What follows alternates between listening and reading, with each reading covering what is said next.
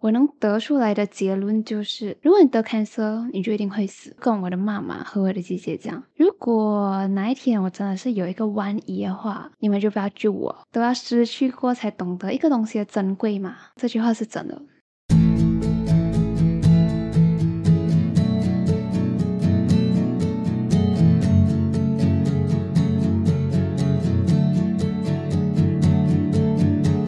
胶囊馆收藏这一刻的小时光。Hello，朋友你好啊，我是掌管人菜菜。亲爱的朋友，虽然你现在看不到我，但是我还是要讲一下。其实我现在呢是一边热敷一边和你聊天的。为什么我要热敷？诶？因为我马上就要进行下一阶段的化疗了，也就是我的第三阶段的化疗。然后要进行化疗的一个前提是，你的 white blood cell 的指标必须要好。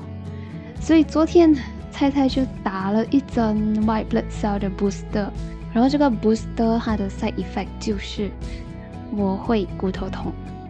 所以现在菜菜一边热敷着我痛的骨头，一边和你聊天。其实我也可以等我骨头不痛了再来录啦，不过。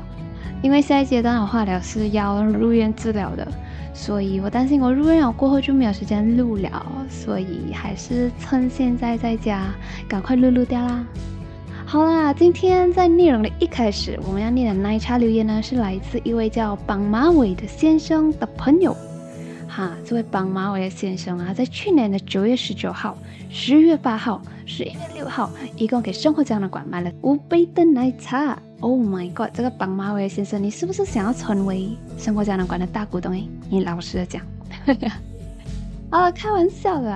那绑马尾先生呢？他在给生活胶囊馆买了五杯奶茶过后，他就有分别留言写道：哎，我自己匿名投稿的主题有成功被菜菜选上，哎，哦，我想应该是那个关于梦的那一集哈。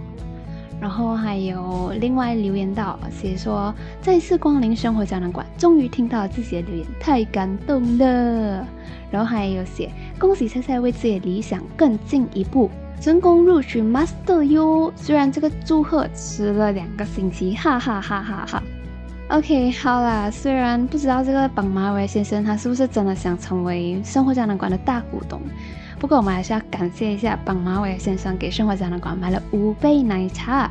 那在绑马尾先生他的留言就有讲到恭喜菜菜录取 master 这件事情啊。哎呦，其实讲到 master 菜菜真的很惭愧耶。我之前好不容易花了一年多时间，好不容易好不容易才被录取了，结果我才念完一个 semester 我就生病了，我现在还在休学着。很可能过后还需要退学也说不定，真的很 crazy，Oh my god！所以我当初为什么要花那么长的时间和精力去 enroll？我真的不知道我应该哭还是应该笑诶。好了，说回来，今天这一集是生活胶囊馆的第四十三集。那到了第四十三集，我们要聊什么嘞？其实，在上一集的结尾的时候，猜猜就有讲到了。嗯，我在这个年纪得到癌症，不幸中的大幸就是我早早的就开始学习如何好好生活，而且我也在上一集强调了很多次，我自己不想死。嗯，我也讲到我还是很眷恋这个世界的，我还有很多东西没有去做。可是你知道吗？我曾经在医院的病床上，我就跟我的妈妈和我的姐姐讲，如果哪一天我真的是有一个万一的话，你们就不要救我。我知道这样子跟他们讲过，所以这一节生活胶囊第四十三节生活胶囊，我们就一起来聊聊那些癌症敲醒我的几件事。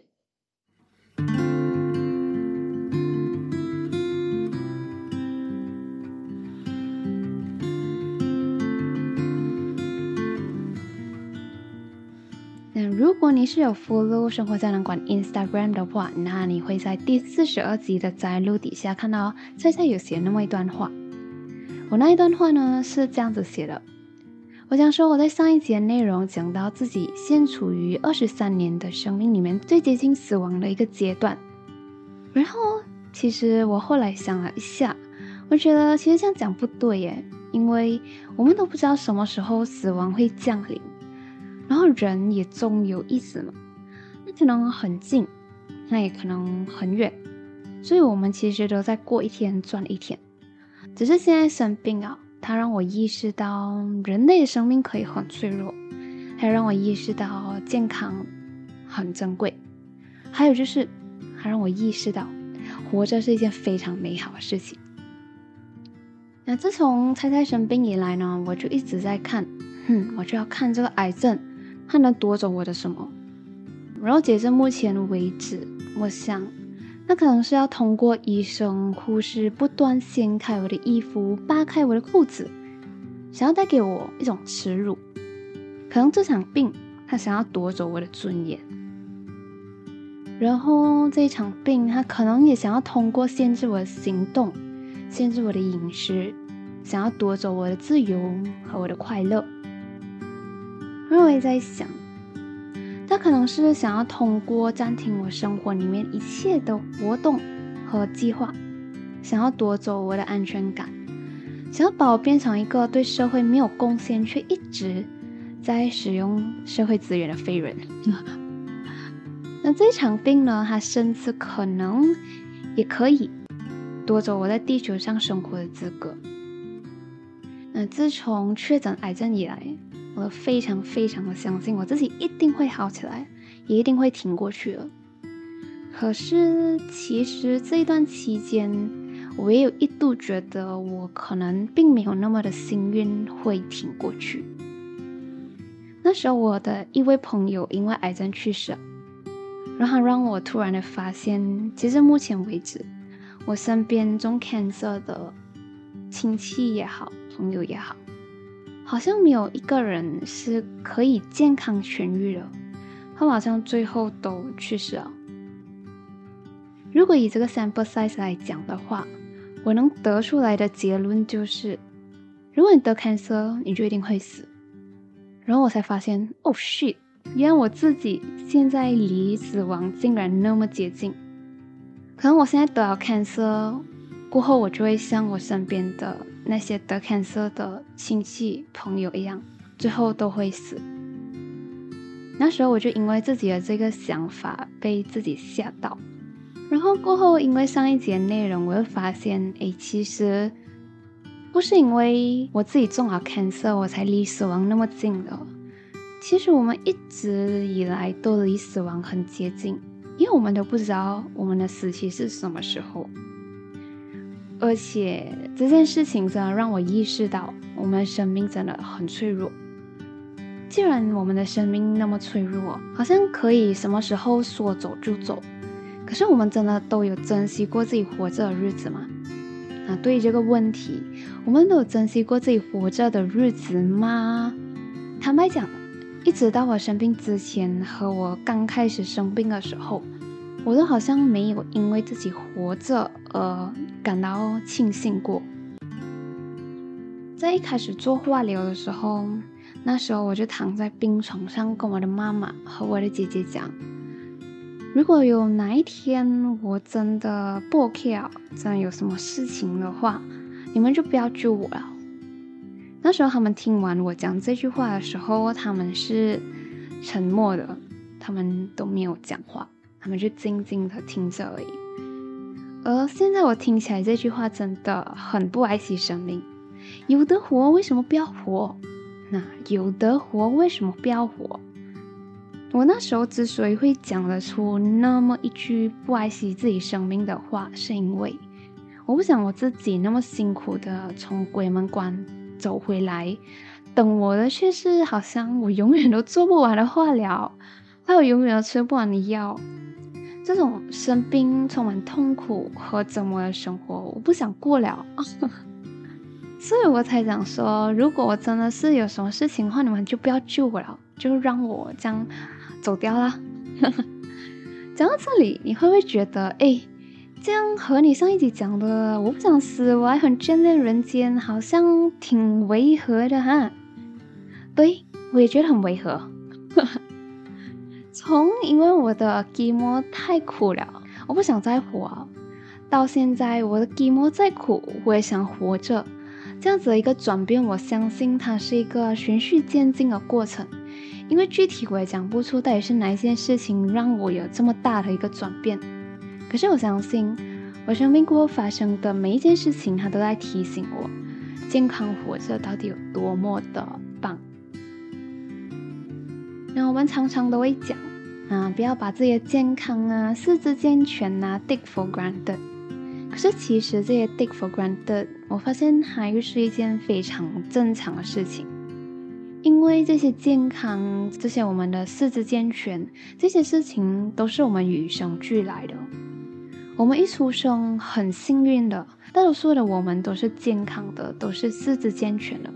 过后，我们又开始很自然的用四肢慢慢学会走路，慢慢学会跑，慢慢学会跳。然后，我们也开始慢慢的一个字一个字学会讲话。然而，这一切一整个过程都太过于自然而然，所以我们才会不觉得自己能走路、能讲话，其实是一件特别幸运也特别好的事情。那人家都讲的啦，都要失去过才懂得一个东西的珍贵嘛。我相信这句话是真的，这句话也确实是真的。在我生病的短短这几个月以来。我曾经一度虚弱到我需要连续好几天都只能用悄悄话的声量来讲话，然后我后来我身体恢复啊，我才体会到哇老讲话能有声音真的很好。然后在短短的生病的这几个月里面，我也一度厌倦食物，然后我后来调整了心态，能重新去享受好吃的食物的时候，我还觉得哇老。感觉也真的很好。然后在生病的这段期间，我也一度因为跌倒导致我脊椎骨痛到不能走路，然后需要大半夜紧急送院的。那虽然虽然我现在还是走不远，还不是很能走路啊，可是走短短的路我还是 OK 的。然后现在我就发现，哇老，能靠自己的双脚自由活动，从一个地方去到另外一个地方，这种感觉真的很好。然后让我觉得健康活着很好的，还包括我心情好的时候能自己唱唱歌，然后还包括每次我精神好的时候能做 podcast，我觉得也很开心。然后我还能和家人和朋友聊天，这种感觉也很好。甚至去家里楼下 garden 走走啊，吹一下风啊，看一下花草啊，看一下树，哇，这些感觉真的都很好。反正健康活着能体验到的、能做到的这些事情，通通都很好。好到我现在想起来，我之前在病床上跟我妈妈讲、跟我姐姐讲，我有什么事情你们就不要救我了。这种话，哎呦，真的很不应该诶。毕竟只要活着，我相信美好的事情还是很多的。那虽然生病的这段期间，我又要做筋膜，又要住院，又要吃药，又哪里都不能去，又有很多东西不能吃，是真的挺辛苦，也挺痛苦的啦。可是我也看到了，我精神好、身体好的时候，我能做我自己想做的事情。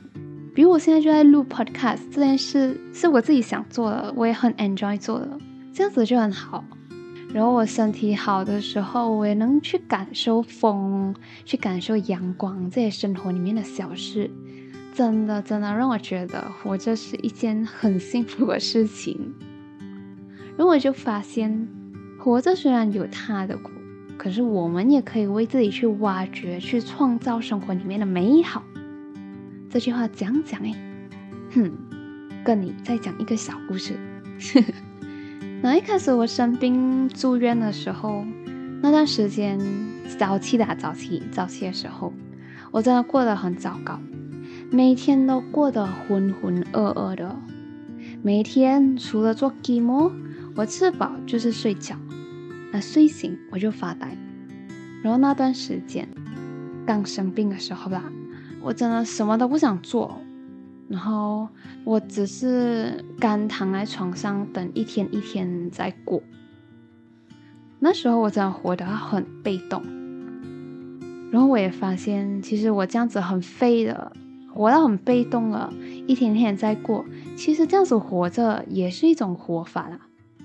可是这样子活着真的很不快乐的，一点都不会觉得开心了。那虽然讲我们怎样活都是被允许的，因为好像即使我真的很废，这宇宙也不会因为我很废，所以不要分我氧气，让我去活，让我去呼吸。但我这样飞，还是继续给我氧气，让我活着的。所以讲说，我们讲活着都是被允许。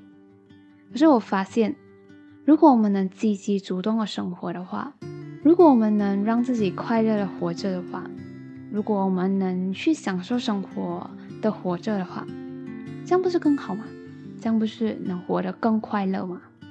其实一个人应该怎样去生活，我觉得可以有建议。可是不应该有一个标准或者是一个模板给我们每一个人去 follow，毕竟我们每个人都是不同的。如果有一百个人，那我觉得生活就应该要有一百个他们自己的样子。我觉得在不伤天害理的情况下，只要我们都真心的去享受、去喜欢我们生活的每一个小瞬间，也不用每一个小瞬间了，特定的小瞬间，只要我们能去享受它、去喜欢它的话。像无论怎样的生活，我相信都是好的，都是会让我们感到开心的。如果我们真的没有很多很多很多的钱，这样我相信也有很多不花很多很多很多的钱，却可以一样快乐的活法。或者是像菜菜现在这样，嗯，身体不健康的时候，受很多限制的时候，我也发现，哎，其实我也可以做很多其他小事情。让我的生活依旧充满乐趣。讲到这边，就要不免俗提到一句话：俗话说得好，穷则变，变则通，通则久。那无论我们现在处于怎样的状态，猜猜相信，只要你和我一样还没有放弃生活的话，你也一定可以找到，或者是发现到属于你的快乐活法。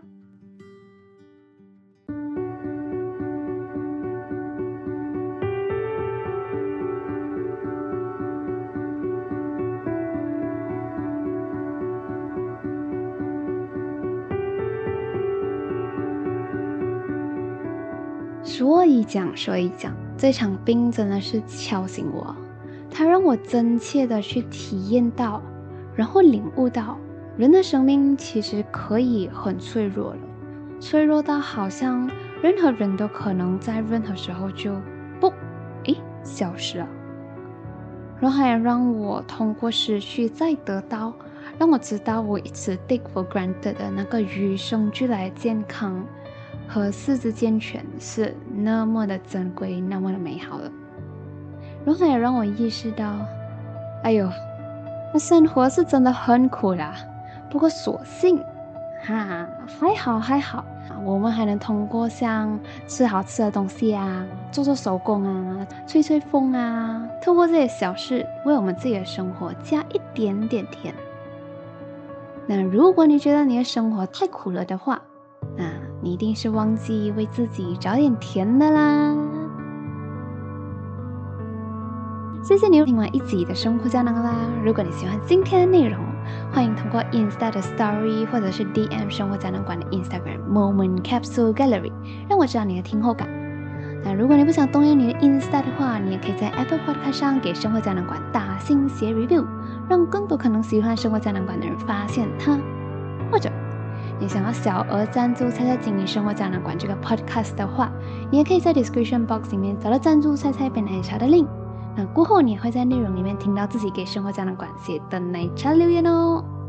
生活胶囊馆收藏这一刻的小时光，这一集是来自癌症的一顿敲醒。我们下一集再见喽，拜拜。